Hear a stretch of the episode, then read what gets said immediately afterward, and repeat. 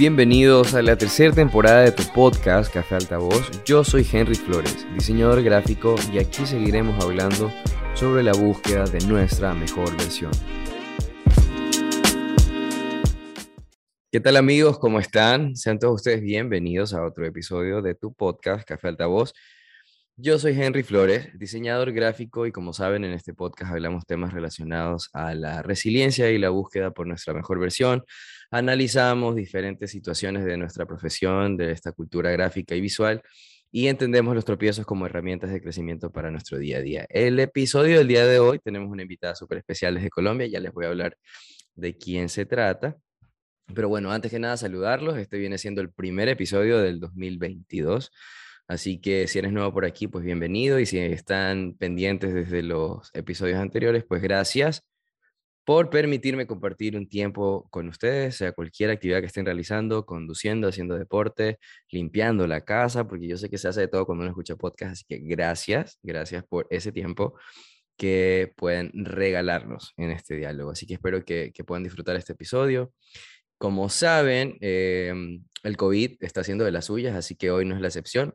Yo, quien, o sea, que ustedes ya me han visto aquí madrugando, de, trasnochado, esta vez les comento que tengo, ya estoy pasando la cuarentena del Omicron, porque vine con Omicron de Estados Unidos, así que mi invitada creo que también está un poquito con eso, así que vamos a hablar de todo un poco, pero gracias. Así que ya, sin darles tantas vueltas, voy a presentarles a Valentina Buriticay, ella es diseñadora eh, artista visual, graduada en Medellín de Bellas Artes. Ella, pues bueno, no tengo el gusto de llamarla mi amiga, pero admiro su trabajo y la sigo desde hace años. Y tengo el placer de decir que en el libro que publicamos en el 2019, pues uno de, de sus ilustraciones, de sus trabajos, están dentro de todo este split de diseñadores latinoamericanos. Así que voy a darle la bienvenida con ustedes, Valentina Buritica. ¿Qué tal, Valentina? ¿Cómo estás? Buenas noches. Hola, Henry, ¿cómo estás? Y hola, ¿cómo están todos? Espero que estén muy bien y sí, pasando el COVID también y muy bien. Sí, sí, Valentina, estábamos platicando, yo le hice la invitación y me comentó que estaba un poco con esto, así que disculpen si mi persona o ella de repente nos escuchan un poco raro con la voz o estamos tosiendo un poquito, pues bueno, como saben, esto está al acecho, entonces eh, vamos a estar un poquito ahí con, con, con tosecita y todo, pero platicando cosas interesantes. Cuéntame sobre ti, sobre, sobre tu, tus inicios, Valentina, cómo decides estudiar eh, todo esto relacionado con, con, el arte visual, con el diseño. Eh, bueno, yo desde muy pequeño eh, he tenido como una fascinación por la imagen, por, por las composiciones, por el color. Entonces desde pequeña me empecé a perfilar como en esto. tomé clases de pintura estando en la escuela, eh, y me metí a los semilleros de teatro para las composiciones, para el vestuario, entonces desde muy pequeña empecé a perfilarme como en ese camino de la imagen y de la creación de la imagen. Ya cuando terminé el colegio me di cuenta que lo mío era el diseño y empecé a estudiarlo en Bellas Artes ya hace algunos años. Eh, me gradué en el 2017 y creo que ha sido la mejor decisión que he tomado en mi vida.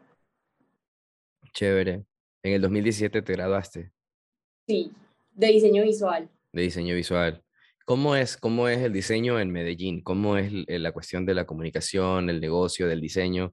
¿Es bien pagado? Eh, este, ¿Existe este cliché en Latinoamérica que quizás no nos pagan bien? ¿Cómo es la cosa en Medellín? Yo he tenido la fortuna de que he tenido buenos clientes tanto en Medellín como fuera de Colombia y en Bogotá también he tenido varios clientes. Eh, en mi caso me ha ido demasiado bien en cuanto al trabajo, en cuanto a que yo soy la que pongo el precio de mi trabajo. Eh, por ese lado no me quejo. Sí conozco personas a las que les ha ido muy mal en cuanto económicamente, pero siento que a mis amigos y a, pues, y a mí me ha ido bien. Qué chévere, qué chévere. No, es que sin duda te ha ido bien, tienes un trabajo impecable, hermoso. Si no lo han visto, pues bueno, voy a en, en, Instagram voy a compartir su cuenta para que conozcan un poco más de su trabajo. Y justamente hablando de tu trabajo, hay algo que a mí me llama mucho la atención de, de, tu, de tu discurso gráfico y es toda la paleta de colores que tú aplicas. ¿De dónde nace la inspiración? ¿Los trabajas previamente? ¿Ya es una rutina? O sea, ¿ya es un idioma tuyo? ¿Ya es un lenguaje personal? ¿Cómo es esta concepción de la paleta cromática que utilizas? Eh, lo que a mí más me ha inspirado como para construir paletas de colores es ver moda, ver vestuario, ver textiles, ver desfiles de moda, me encanta eso y como que me ha educado visualmente como en una paleta de color que ya tengo muy definida, en mi caso son muchos los pasteles, los violetas, los rosados, los azules, he tenido como ya eh, un camino largo en construir una paleta de color que me identifique, pero todo es de saber observar y entender como lo que a uno le gusta y poder generar como un lenguaje visual con el color. Sí, y ese lenguaje se, se, entiende, se interpreta, o sea, ya se ve en tus ilustraciones y fácilmente se puede reconocer, decir, este, este trabajo es de Valentina. Y cuéntame un poco acerca de los procesos, ¿cómo es el proceso? ¿Tienes una estructura de publicaciones o lo haces cuando te nace, cuando en tu tiempo libre o lo tomas como, no sé, como terapia o, o algo? Porque por lo menos mi, mi, forma de trabajar sí es como un poco relacionado como a, a relajar un poco la mente. Si es un poco terapéutico mi proceso, ¿cómo es el tuyo? Yo siento que el trabajo a uno le debe apasionar un montón, pero no puede volverse todo lo que uno cree como trabajo. Uno tiene que tener sus espacios de crear sin tener que ser mediado por un cliente o por una aprobación. Nunca abandonar sus procesos personales. Y yo siento que eso lo he cultivado demasiado. Eh, siempre cada vez que quiero como desahogarme de algo que me pasa, ilustro y creo que ese portafolio que he construido sin abandonar mi proceso personal es el que me ha dado y generado más empleos porque me empiezan a buscar por cosas que me gusta hacer en mi tiempo libre para mí, para mi portafolio, que es, o sea, que a lo último termina siendo trabajo porque a veces me compro esas ilustraciones y me buscan por eso, pero en realidad es eso. Eh, tener en los espacios de hacer lo que a uno le apasiona sin pretensión de clientes o cosas de por medio económicas. No, sí, y justamente que lo mencionas, eso, bueno, con muchos de los invitados que hemos hablado, eh, llegamos a esa conclusión de la importancia de tener un discurso personal y que realmente para los proyectos quizás que ni te imaginas porque no los buscas, como lo mencionas, viene alguien y dice, no, yo quiero algo similar a lo que tú estás haciendo, que realmente es algo que te nace de lo más profundo de tu ser pero se convierte en un trabajo, a la larga termina siendo un, un, requerimiento, un pedido, un encargo, un trabajo de encargo de alguien. Y eso también te permite conectar, ¿no? O sea, de, una u otra manera te permite conectar. Yo lo hablaba con Yael Dávila, no sé si, si haya escuchado, él es mexicano, es ilustrador, y, este pan ahorita está trabajando para Intel, la marca de computadoras, o sea, lo está auspiciando. Y él empezó cuando, cuando yo lo conocí por el tema del fanzine. A mí me gusta mucho la cultura eh, del print, del póster, del sticker, del fanzine. Entonces yo también, así como te escribí a ti, le escribí a él hace tiempo para pedirle una colaboración impresa para sacar un fanzine. Y ahí nos hicimos amigos y nos hicimos amigos. Y a mí me atrae conocer gente que está en el proceso creativo, que tiene una, evolución en su trabajo. Eh, es una de las razones por las cuales invito a muchas de las personas con las cuales converso. Independientemente que admiro su trabajo, también es que me interesa entender cómo, cómo se concibe, cómo, cómo se edifica, cómo se construye, cómo se diseña esta persona, eh, mediante sus procesos, mediante todo este bagaje cultural eh, que tienen los países latinoamericanos, que me parece súper interesante entender y conectar. ¿Cómo te ha ido? Ya, ya me dijiste que esto te ha permitido atraer clientes, tu forma de diseñar, tu paleta, tu discurso personal, pero ¿cómo sientes que, que podemos nosotros los diseñadores como conectar con más personas, independientemente sea cliente o no? ¿Cómo te va en ese proceso de, de, conectar entre tu trabajo y alguien que te diga, oye, me gusta lo que haces, me gusta cómo lo estás haciendo? ¿Te pasa, no te pasa? ¿O tú le escribes a, a gente que admira? ¿Cómo, ¿Cómo lidias con esta parte de la conexión? Sí me pasa porque yo siento que cuando uno habla sinceramente eh, al crear, pues que cuando uno en realidad se entrega y eh, las personas se sienten identificadas y sienten un puente de interacción con uno, o sea, las personas te escriben fácilmente y te, dicen cómo me sentí identificada con esta imagen, esto me representa. Y yo también he hecho eso, pues como que he escrito, le he escrito a las personas que admiro como, hey, me gusta mucho tu trabajo, felicitaciones. Y ahí se han, pues como que he encontrado varios amigos y he formado como vínculos muy lindos a través de escribirle a las personas esa admiración que uno tiene hacia ellas y hacia sus trabajos. Yo siento que una vez a veces creen que las personas que hacen cosas muy buenas eh, son personas que le van a intimidar a uno. A mí antes me inspira a ver algo que yo diga, wow, ¿cómo hicieron esto? Me encanta, quiero entender, quiero saber quién está detrás de, de, de, eso que admiro tanto. Bueno, como estamos hablando, Valentina, acerca de esto, de la importancia del lenguaje personal para poder conectar con otras personas y poder decirle a alguien, ¿sabes qué? Admiro tu trabajo que de una u otra manera nos conlleva también a, ir aprendiendo en el camino, ¿no? A tener nuevos clientes y a ser más honestos, como tú mencionabas, con, con lo que queremos decir, independientemente del trabajo por encargo. ¿Cómo sientes la evolución? ¿Cómo sientes el, el proceso de Valentina que, que, que, ha tenido todo este tiempo? ¿Qué es lo que te ha hecho un poco, no sé, como despuntar o, o, o perder ciertos miedos a la hora de crear? Porque, por ejemplo, Muchas de las personas con las que hablamos en el podcast dicen que tienen esta sensación de que a veces sientes la presión de publicar en Instagram y que, y que necesitas tener más seguidores o que más likes. Entonces sí lidiamos un poco con esta ansiedad, se podría decir, hasta cierto punto, de, de medir una evolución, de medir un crecimiento mediante likes, mediante followers. ¿Cómo lo manejas tú? Es que no, no me parece como tan, no me ha generado la ansiedad esa de de las redes sociales. Creo que lo he sabido manejar mucho. Eh, el crecimiento lo he medido más en cuanto a la evolución de mis técnicas, a la evolución de, mis mensajes en cuanto a la ilustración. Creo que ahí es donde más he medido como esto y el público al que ha llegado, pues al alcance que he tenido con mi trabajo.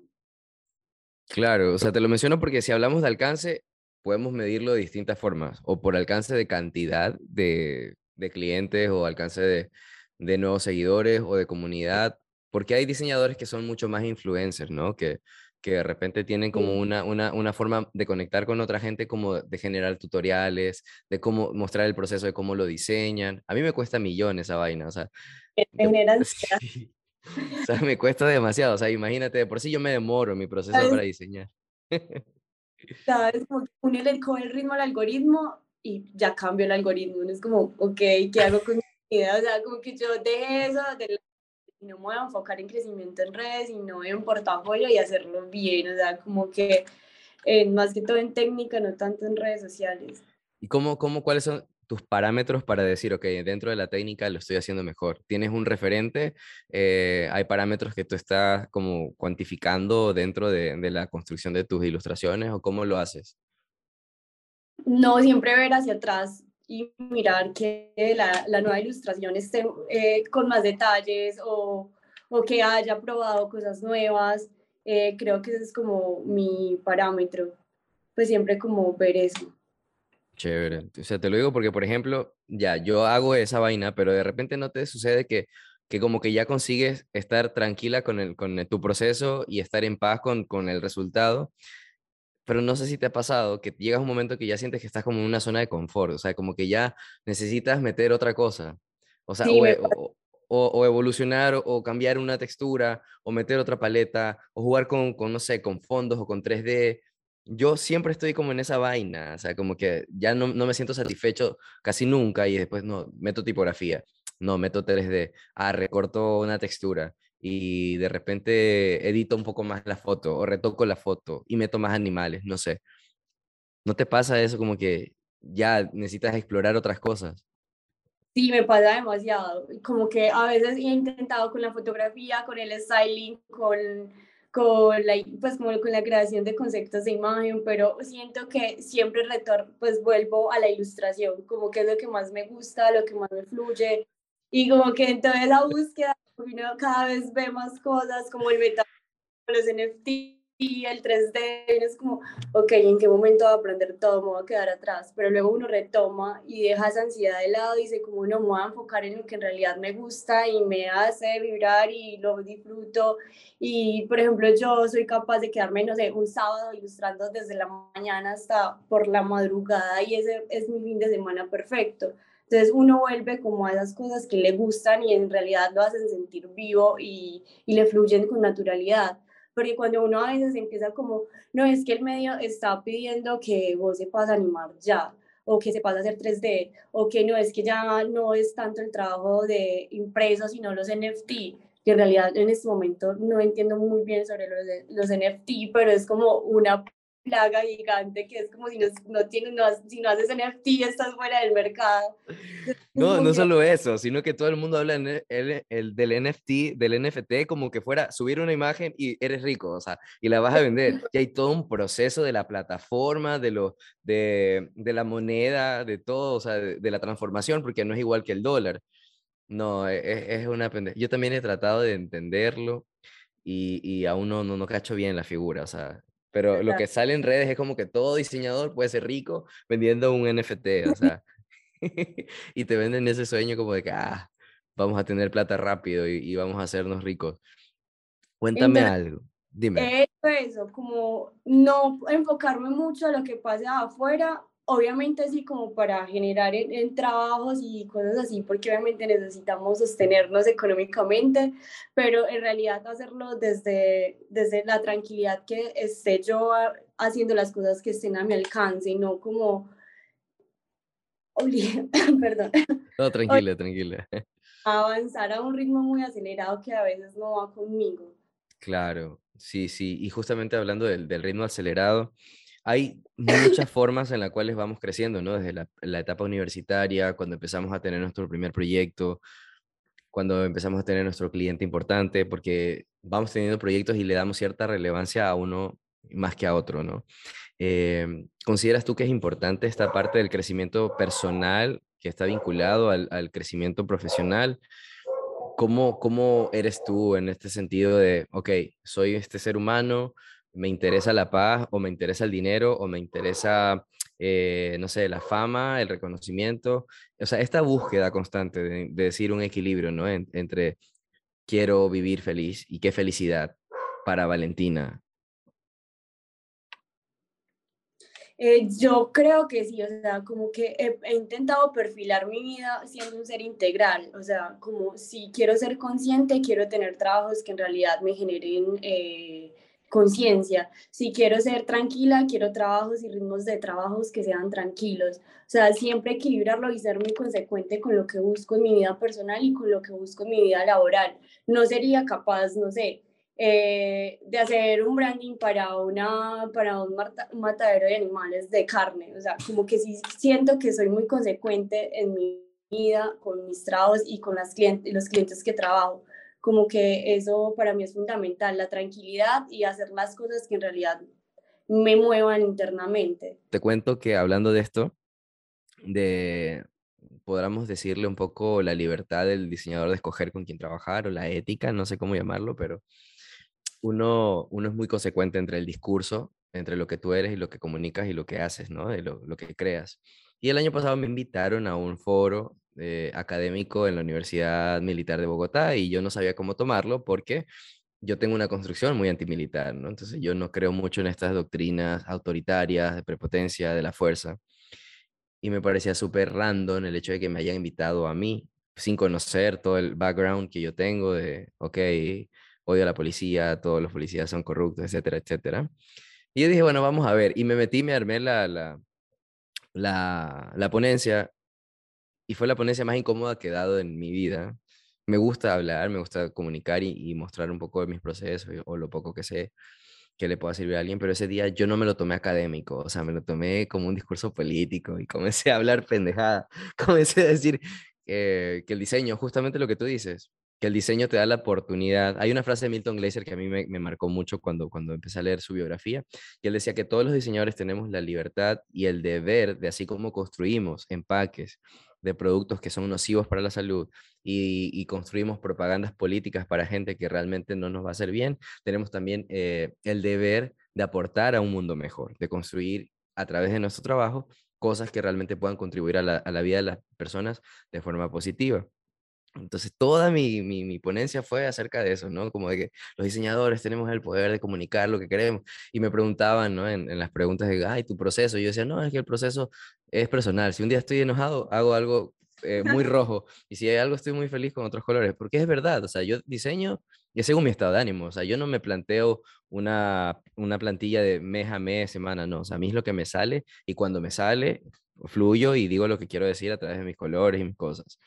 Pero eh, al final todos se quedaron así como, ¿y este qué carajo está hablando? Y una de las preguntas que me hicieron me dice, ¿tú crees que el diseño contribuye eh, a que podamos ser mejores personas? Y me pusieron un ejemplo y me dicen, ¿qué harías tú si te dicen que diseñes algo acerca del aborto? Entonces, es algo que es paradójico porque los diseñadores tenemos el, el, poder de escoger también si trabajamos o no para algo. Pero si yo, yo creo por lo menos que la mujer tiene la libertad de escoger y decidir sobre su cuerpo. Pero como soy diseñador con esta creencia, yo lo diseño y me siento libre. Pero si de repente yo soy cristiano o religioso y soy diseñador y yo creo que no, que hay que respetar la vida y todas estas cosas, obviamente voy a diseñar un cartel eh, en contra del aborto, pero según yo estoy haciendo bien. Entonces la verdad o lo que queremos hacerle bien al mundo o, a las demás personas es subjetivo, me explico, o sea, como que realmente nadie define lo que es bueno y lo que es malo, solo si parte desde una realidad que a ti te conviene, que a ti te conviene.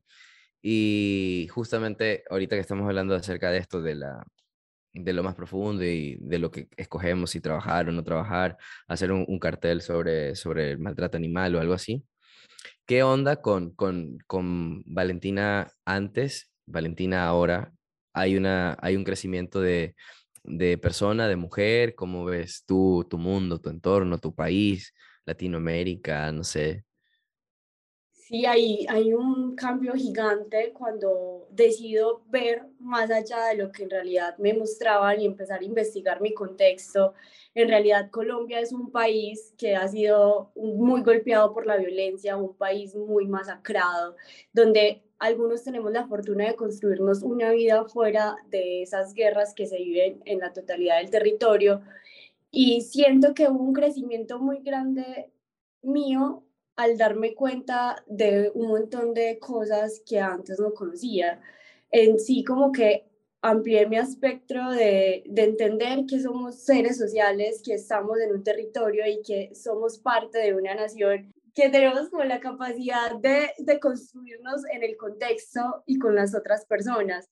No somos seres aislados. O sea, yo desde mi privilegio como mujer que pude estudiar, tener una carrera, que tengo empleo, no tengo, no puedo ser no, no puedo ignorar que en las realidades de mis país hay hambre, hay violencia, hay desplazamiento, hay falta de escolaridad, hay dictaduras, porque en realidad Colombia es un país muy golpeado políticamente y siento que para mí entender un montón de realidades de país me hizo más sensible, me hizo valorar mucho más lo que tengo, no como de, de, decir me voy a quedar cómoda en mi privilegio, sino cómo desde esas herramientas que tengo, cómo puedo generar cambio, cómo puedo generar conciencia, cómo puedo abrir espacios de cultura, cómo puedo encontrarme con otras personas e integrar y construir países de otra forma diferente que no sea la violencia. Entonces, como creo que una madurez grande cuando quise abrir los ojos y salir de esa forma, de esa zona de confort, de la tranquilidad que me tocaba a mí y entender esa realidad de país en la que habito. O sea, ¿tú crees que todo este malestar como latinoamericano sí nos, sí nos ayuda o nos aporta hasta cierto punto como para tener una conciencia un poquito más eh, justa con el entorno? Sí, yo siento que sí, también juega una partida doble porque a veces entender cosas empieza a molestarte tu salud mental, pero ahí es donde vuelves a retomar el, el, privilegio de decir, bueno, yo puedo estar en mi casa diseñando, enfocándome y tengo una realidad diferente a la, del otro país, pues, a la mayoría del país y empiezas como también a, a incomodarte un poco diciendo como, bueno, yo puedo decir, hoy puedo, quiero ignorar sobre la violencia y enfocarme en pensar otras cosas pero en realidad las personas que están en violencia no pueden tomarse ese tipo de atribuciones en realidad les va a tocar muy duro. Entonces, como que hay una partida doble, como que vos te volvés más consciente como, parte, como eh, constructor de, de realidades, pero también te empezás a cargar con un montón de cosas que a veces no puedes controlar. Claro, o sea, existe este cliché de decir que mientras más consciente estás de la realidad, puedes ser un poco más infeliz. O sea, porque estás consciente de, de todo lo que nos acecha día a día. Y incluso hay gente que vive de forma mucho más libre, o sea, despojada de preocupaciones, de, de conflictos, independientemente del privilegio. Hay gente que está dentro de ciertas situaciones y ya la, el caos, la violencia y todo forma parte de tu normalidad y, es, un, es un instinto del ser humano como, no sé, como de supervivencia, asumirlo como normal, para que ya no te afecte, para que ya no te afecte tanto. Hablando de esto, para mí es sumamente importante entender la salud mental y hasta ese punto quiero, quiero ir un poco contigo y aquí sí quiero que nos vayamos un poquito más de largo en este, en este tema de la salud mental. Muy poco se habla del diseño gráfico, muy poco se habla del diseño, del diseñador y de la importancia de la salud mental. Muy poco se habla de, de, que realmente cuando, cuando te sientes pleno contigo como individuo, te sale todo bien en, el, en el, cualquier contexto de, tus relaciones, amorosas, familiares, eh, relaciones laborales, todo surge de una mejor manera cuando encuentras un equilibrio, te, te reconoces, pierdes hábitos. ¿Cómo, cómo está eh, tu salud mental o cómo están tus hábitos emocionales? ¿Crees que es importante o no es importante? Eh, no sé, como, como entender de que está relacionado también con el crecimiento del diseñador. Eh, yo siento como que siempre he intentado ser una persona integral en cuanto a mi trabajo y en cuanto a mi personalidad y siento que ahora eh, al contrario, si se está hablando más de salud mental, nos dicen la generación de cristal, no sé si pertenezco a esta, pero antes creo que es la generación que ha perdido el miedo a decir un montón de cosas que antes no se hablaban y que siempre han estado, a hacer visibles un montón de temas que antes eran como, eh, no eran temas de conversación, ¿cierto? Siento que ahora es más fácil decir, es que mira, estoy deprimido, es que tengo ansiedad, son antes no escuchábamos tan recurrente, recurrente estas palabras ni la salud mental. Siento que ahora se le está prestando más atención y en cuanto a mi caso personal, eh, sí tengo un antes y un después de Valentina. Antes eh, tuve una depresión muy fuerte, muchos años en los que me hundía en mi pensamiento, en mi mente, me agobiaba mucho, pensamientos muy, muy densos que me frenaban demasiado, porque en realidad estaba abrumada en un punto muy oscuro donde no avanzaba ni profesionalmente ni familiarmente, en ningún aspecto de mi vida que me caracterizara como ser humano, me proyectaba más allá en el futuro. Para mí quería finalizar todo, estaba en una depresión muy fuerte. Cuando pude hablar de mi salud mental, buscar ayuda profesional, tener el apoyo, tejí una red de apoyo muy linda con mi familia, con mis amigos, eh, con ir a terapia y siento que hay un antes y un después, después de que asumí mi salud mental como una responsabilidad de querer estar bien conmigo misma y con las personas que me rodean, eh, todo cambió, todo cambió desde cómo empecé a trabajar, cómo empecé a hacer, cómo empecé a proyectarme, cómo empecé a ver más cosas desde el poder accionar para el cambio, no que me abrumaran las cosas que pensaba o veía y era consciente. Eh, en realidad, trabajar en, en mi salud mental me fortaleció un montón y me abrió puertas que antes no veía posible. Sí, sí, o sea, comparto completamente, estoy de acuerdo contigo en eso.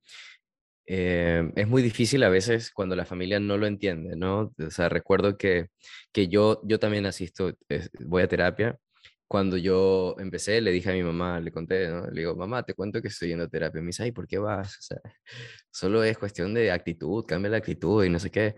Entonces, ciertas generaciones, como tú mencionas, quizás las anteriores de nuestros padres y nuestros abuelos, veían este tema de acudir a terapia y de cuidar tus emociones y de encontrarte, porque también conectas con muchas cosas de tu niñez y, y, todo tiene sentido ahora, ¿no? De repente yo cuando le dije a mi mamá, mamá, voy, mi mamá fue como, no, ¿por qué? Si eso, eso no, solamente cambia la actitud. Y no es tan fácil. Yo sé que hay mucha gente que nos está escuchando y de repente está pasando por depresión o problemas económicos, se, se independizaron, está viviendo solo, tienen la presión de que necesitan tener quizás, no sé, una nevera, cosas materiales, o sea, muchas cosas que influyen cuando vas creciendo, ¿no? Se te mezcla todo, el trabajo, eh, tus recuerdos, eh, tu independencia emocional. Entonces a veces nos faltan herramientas que la terapia te ayuda. Y, una de las cosas que yo he aprendido de, la terapia es que no solamente aprender, y hay algo que a mí me ha costado más, que es desaprender hábitos. Desaprender. Desaprender, sí. te juro, y te juro. Y antes de reunir, desaprender es súper difícil. Desaprender. sí, o sea, de construir. sí, de construir tus hábitos que te construiste tú solo, que te creaste en tu cabeza mediante... No, y la cultura también, o sea, como que a veces la cultura nos abre y nos expande el universo, pero también nos, nos genera pesos. Más que todo, como que, no sé, eh, sé que a todos nos pasa, pero a mí como mujer, culturalmente, pues a las mujeres nos han dado un montón de mentiras que desaprenderlas es como quitar, liberar esa, esa carga que nos dan a nuestro género. Eh, y también siento que ir a terapia, no sé, lo que estabas mencionando, como problemas económicos o que estás enfocado en otras cosas, también a veces se vuelve un poco un privilegio, ¿sabes? Eh, porque no es salud pública, debería, la, la, la, salud mental debería ser salud pública, todo el mundo debería tener acceso a poder ir a un psicólogo, entender su mente. Sé que a veces es difícil, eh, pero no sé, hay herramientas como, no sé, libros, eh, podcast, yo escucho un podcast que se llama Entiende tu mente y son herramientas que están a la mano. También veo muchos unos videos en YouTube que son del, del banco este de BBVA que se llaman Aprendamos Juntos. Sí, son y. Son, son brutales. Psicólogos que hablan, personas que entienden la vida de una forma. Entonces, como que yo siento que la terapia a veces es muy importante y es necesaria, pero cuando no no es posible acceder a esta, podemos encontrar un montón de espacios donde podamos escuchar a los otros y nos guíen eh, en nuestro camino de entendernos en este mundo tan caótico. Sí, sí, indiscutiblemente, indiscutiblemente. Y como te mencionaba, desaprender a mí me ha costado más que aprender. Soltar, o sea, me ha costado tanto. Justamente ahora estaba, antes de grabar el episodio contigo, tuve una, una, una, circunstancia que se me presentó en la cual me sentí eh, incómodo con, con, lo que me pasó, con lo que me enteré. Y, y, toca mirar hacia adentro y entender, ¿no? Cuando vas a terapia conectas muchas cosas. Ya entiendes por qué eres de una forma como adulto y qué, qué fue lo que, lo que sucedió en la niñez, qué te hizo tener estos hábitos.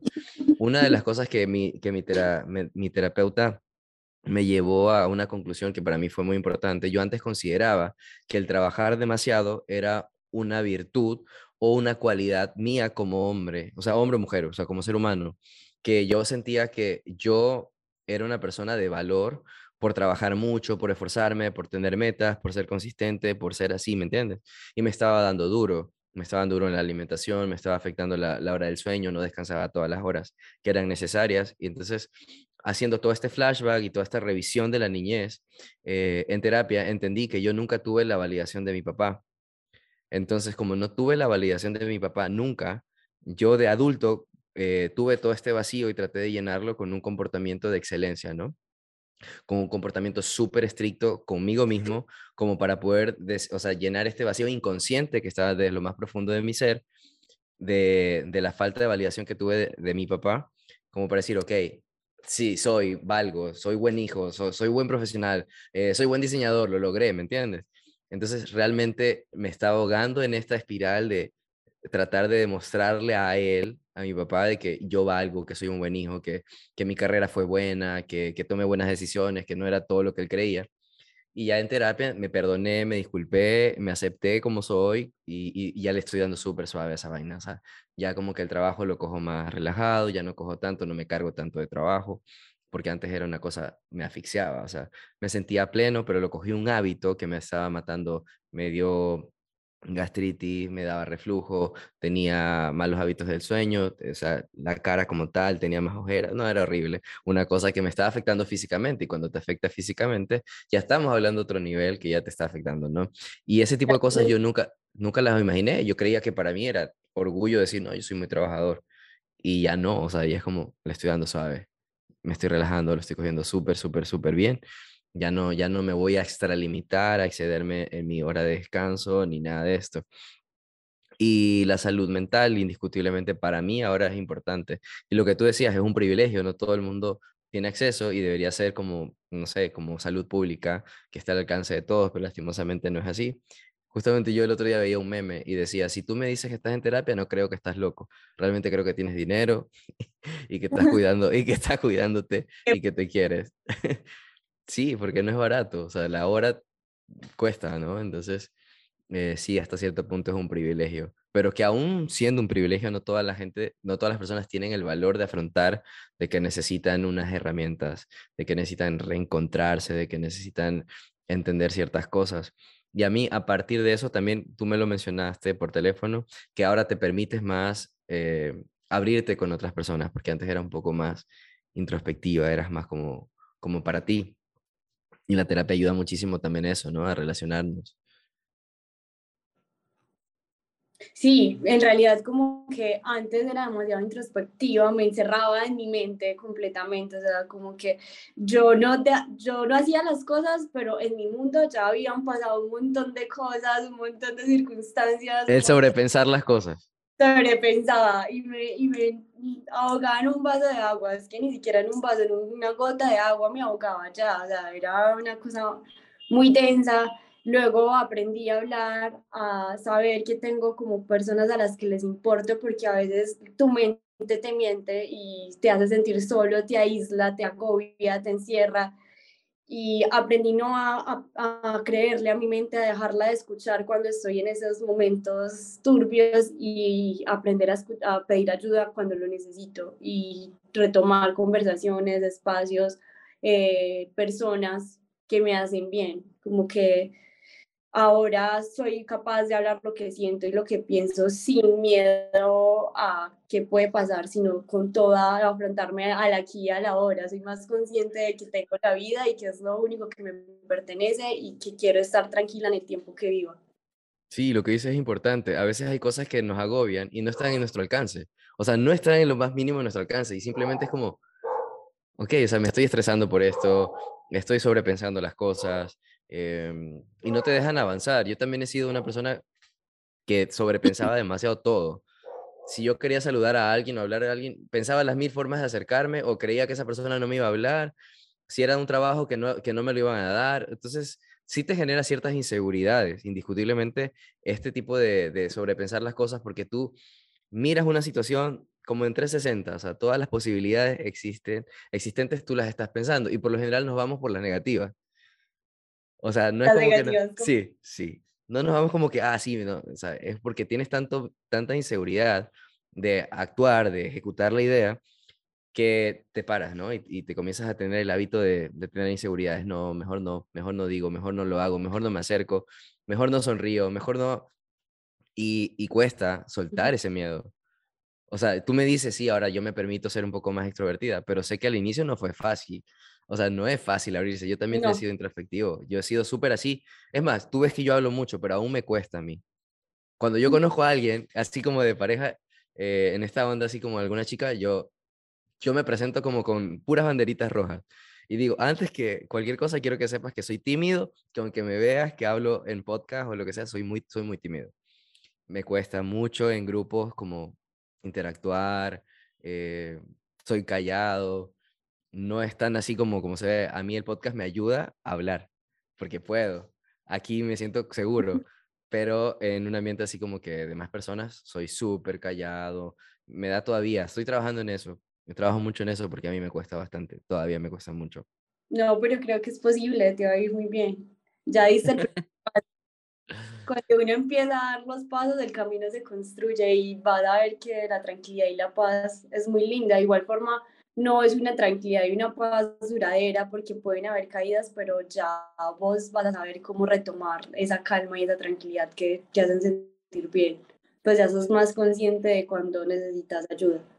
Sí, y dijiste algo importante, que es chévere tener como personas que te, que te escuchen, personas que, que sabes que les importas.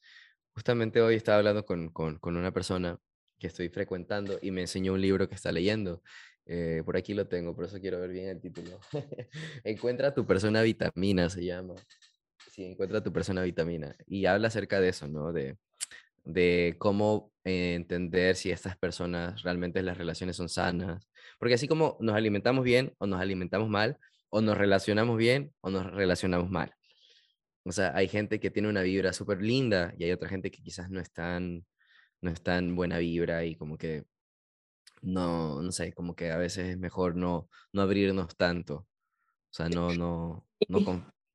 Es que, por ejemplo, hay una frase que dice como salud no es solo lo que comes, sino lo que piensas y dices. Y yo creo que a eso le agregaría y también a las personas que frecuentas, porque en realidad que están ahí con su montón de cosas sin deconstruir y aún ven ese, ese goce de hacerle mal al otro. Yo creo que cuando uno encuentra amigos y apoyos de personas que están tranquilas, la salud no es solo lo que uno come o sus hábitos físicos, sino también lo que se piensa, lo que se dice y que a eso le agregaría también a las personas que frecuentan y hacen parte de tu vida. Todo, todo eso en conjunto y en equilibrio hacen salud y que a veces debemos entender que hay un montón de personas en el mundo que les falta de construirse y afrontarse a ellas mismas y que están ahí para hacerte daño, que en realidad les gusta ver la calidad de las personas. Y obviamente uno tiene que encender esas alertas y alejarse cuando es necesario y frecuentar a sus amigos que son vitamina que, me, que mencionas en el libro.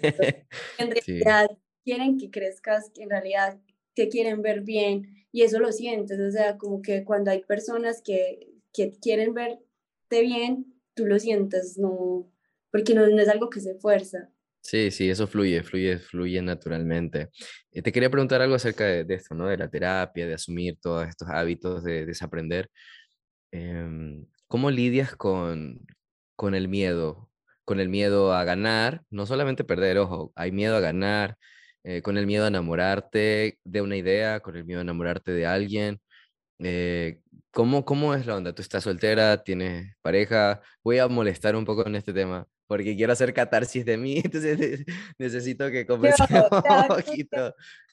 Creo que en ese camino de, de aprenderme a mí mismo y entenderme, eh, solté muchas cosas, solté el apego, solté el deseo, solté el miedo, no miento que a veces sí me genera miedo, pero como que entendí que lo que más busco en el momento es la tranquilidad. Y, ese, y esa búsqueda me ha hecho alejarme un poco de personas, de espacios, de dinámicas y como yo misma retomarme en ese camino de búsqueda personal. Entonces, en, en este momento eh, he entendido que las personas son transitorias, que llegan a tu vida y hay que soltarlas porque a veces los caminos cambian, entonces obviamente va a haber un poquitico de tusa, no sé si sabes qué es tusa, pues acá en Colombia es como romper con alguien y estar en la peor y llorar y la tusa. Ah, ahora último me rompieron el, eh, me rompieron el corazón en Colombia. ¿Le puede llamar tusa eso o no?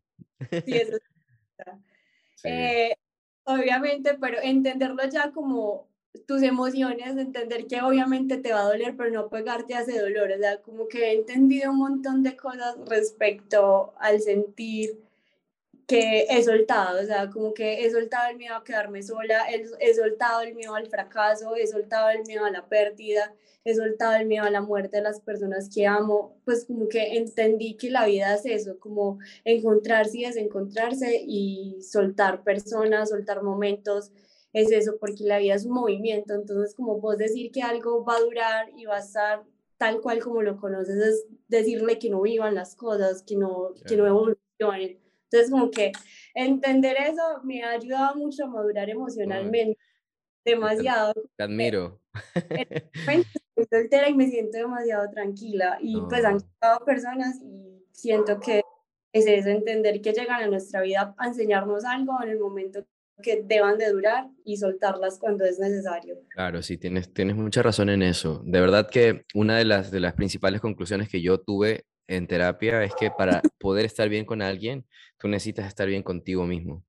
Si tú no estás bien contigo mismo, es imposible que puedas tener una relación sana con otras personas, porque no necesitas justamente esto que tú hablas, ¿no? Ni la validación, y sueltas este apego y aprendes a, entender que, que las personas eh, llegan y, no tienen una, una fecha eh, ilimitada, sino que llegan justamente a darte, no sé, enseñanzas, aprendizaje. Pero también aprendes a entender que no toda la culpa cae sobre ti, que no siempre eres el que se equivoca. Eh, te lo preguntaba acerca de esto porque yo en terapia aprendí mucho acerca de, de, de la responsabilidad afectiva. ¿Entiendes? Entonces, es como que tú dices, ok, soy buena persona, Em, no trato de no hacer mal a nadie y esto que el otro, pero de repente encuentras una persona y, y, te moldea de una forma porque tiene sus frustraciones y sus heridas de niño, de niñez, sus inseguridades, y de una u otra manera eh, te genera un síndrome del impostor, ¿no? O sea, te, te, te boicotea el cerebro y tú dices, ¿what? O sea, soy yo, pero realmente con, con terapia puedo entender muchas cosas que, que, yo creía y siempre asumía como culpa mía, como, como responsabilidad mía. Y dije, no, o sea, realmente no siempre la cagué. O sea, no siempre uno la caga. También es bueno asumir el punto de que de que no siempre eres el, el, responsable de, de, lo que gira en torno. Sí, obviamente tenemos una corresponsabilidad, pero, pero no siempre surge así. No, es que es una historia, igual te voy a contar, igual te voy a contar. No, sí, yo estuve ahora, pues por allá, en Colombia. Y, y salí con alguien de Medellín. ¿Bien? sí, sí, sí, pero esta persona me, me echaba toda la, o sea, como que la culpa de la situación o del, del adiós y todo eso. Y con el tiempo pude entender que ella hablaba desde sus inseguridades, que hablaba desde todos sus vacíos, ¿no? Entiendes que para cuando eres niño tienes cierto como un, un contenedor de, de, emociones y si no recibes cierta atención o cierta seguridad, cierto cariño de grande, puedes tener eh, ciertas eh, carencias de empatía, ¿no? Entonces, como para poder conectar con las demás personas y entender lo que tus actos pueden ocasionar en la vida de otras personas, ¿no? Entonces, eh, esto fue como un detonante. Yo hace tiempo he estado trabajando en mí, eh, pero yo dije, ok, me desestabilizó tanto que dije, necesito herramientas porque no cacho qué está pasando, ¿no? Y en terapia entendí todo esto que te digo. Entendí que no solo soy yo el culpable, sino que de repente hay gente que también te lastima y no están conscientes, sino que vienen y son el resultado de vacíos que tienen. Y también eh, la falta de comprenderme y conocerme hizo que tome decisiones incorrectas, que elija personas equivocadas, ¿no? Que, que vaya a lugares que no debía haber ido. no hablo de Colombia, por cierto, hermoso. Me encanta Colombia. No, no, no hablo de eso, pero pero sí también te deja como un, un sabor amargo cuando empiezas a entenderte y dices, puta, o sea, porque la, o sea, son tantas cosas que existen dentro de nosotros, son tantas emociones, eh, son tantas cosas que vamos construyendo a lo largo de la vida, con nuestra relación familiar, de amigos, etc. Y a esta altura, como te decía, tuve ahora una situación antes de conectarme contigo que me estalló el cerebro porque era un hábito que he tenido desde siempre. Y tratar de alejarme de eso y, soltarlo y desaprender es difícil, pero también tiene que ver con como, como fuerzas de voluntad. Yo creo que la persona que no está consciente de que quiere mejorar, no lo va a poder mejorar, aunque tu familia te diga, cambia, cambia y anda a terapia y no sé qué. Es imposible si tú realmente no estás consciente de que hay un problema. No, y no solo de la fuerza de voluntad, o sea, como en realidad abrirnos a sentirnos incómodos, a sentirnos eh, vulnerables. Vulnerables, exacto ese miedo, dejarlo atrás, o sea, como que incomodarnos y decir, es que estoy haciendo esto y esto está mal, o sea, en realidad estoy haciendo cosas malas, estoy permitiendo que hagan esto conmigo, o sea, me ha pasado y siento que incomodarnos y sentirnos vulnerables es como lo que nos abre los ojos para cambiar. Pero súper, súper, o sea, yo me he cagado de miedo cuando me permití mostrarme vulnerable, ¿me entiendes? Porque si tú eres una persona, por lo menos yo, que siempre he vivido solo, he sido como muy solitario, mi familia estaba lejos, yo vivía en el extranjero, bueno, etcétera, me creó una personalidad como muy independiente de manejo mis emociones, esta es mi barrera, no permito que te conectes mucho a mí, no me conecto mucho contigo porque si te vas te voy a extrañar, porque eh, entonces me autosaboteaba. Cuando, cuando entiendo todo esto es como que, ok, pero me cagaba de miedo, o sea, me daba súper, hiper, mega miedo decir, ok, me voy a mostrar vulnerable, esto, me voy a permitir sentir esto, voy a permitirme llegar a esta zona, bla, bla, bla. Pero una vez que empiezo a entender esto, también a mí me permite entender que, que hay una paz bonita, que hay una tranquilidad que se puede conseguir, que existen personas como las que tú mencionas que te pueden escuchar, que te quieren ver bien. Entonces te vuelves también un poco más inteligente en eso, ¿no? Porque por eso se llama inteligencia emocional porque empiezas a entender de una forma mucho más coherente y lúcida tus emociones. Y esto te permite trabajar, con, trabajar feliz, trabajar contento, reconocer cuando no te gusta algo y no estás contento, ok, reconoces la emoción, eh, la visualizas, la entiendes y ya sueltas, ¿no? Y esto a mí me ha ayudado muchísimo para diseñar. Sí, yo siento como que, eh, lo vuelvo a repetir, como esa integridad de vos estar bien contigo mismo, estar bien con tu entorno, con las personas que te rodean, también te genera ese bienestar laboral, ese bienestar al crear. O sea, vos podés crear desde, no sé, desde una tristeza muy absoluta, pero no te vas a ahogar ahí, lo estás despojando en el hacer, en el crearlo, le estás dando forma para sacarlo no lo estás abrazando como algo que es tuyo, como la tristeza me va, se me va a quedar siempre o este sentimiento de incomodidad lo vas, lo a sentir siempre, sino que lo vas a ver como emociones transitorias y vas a entender que también, no sé, eh, un día que estés incómodo trabajando con tus compañeros o en tu equipo, eh, vas a entender que eso también es transitorio y vas a poder trabajar en ello. Entonces, como que ser integral, en, entendernos como seres que sentimos y pensamos y que nos, pues, que nos construye el contexto y todo lo que vivimos, eh, nos da herramientas para evolucionar y, estar bien en todos los aspectos de la vida.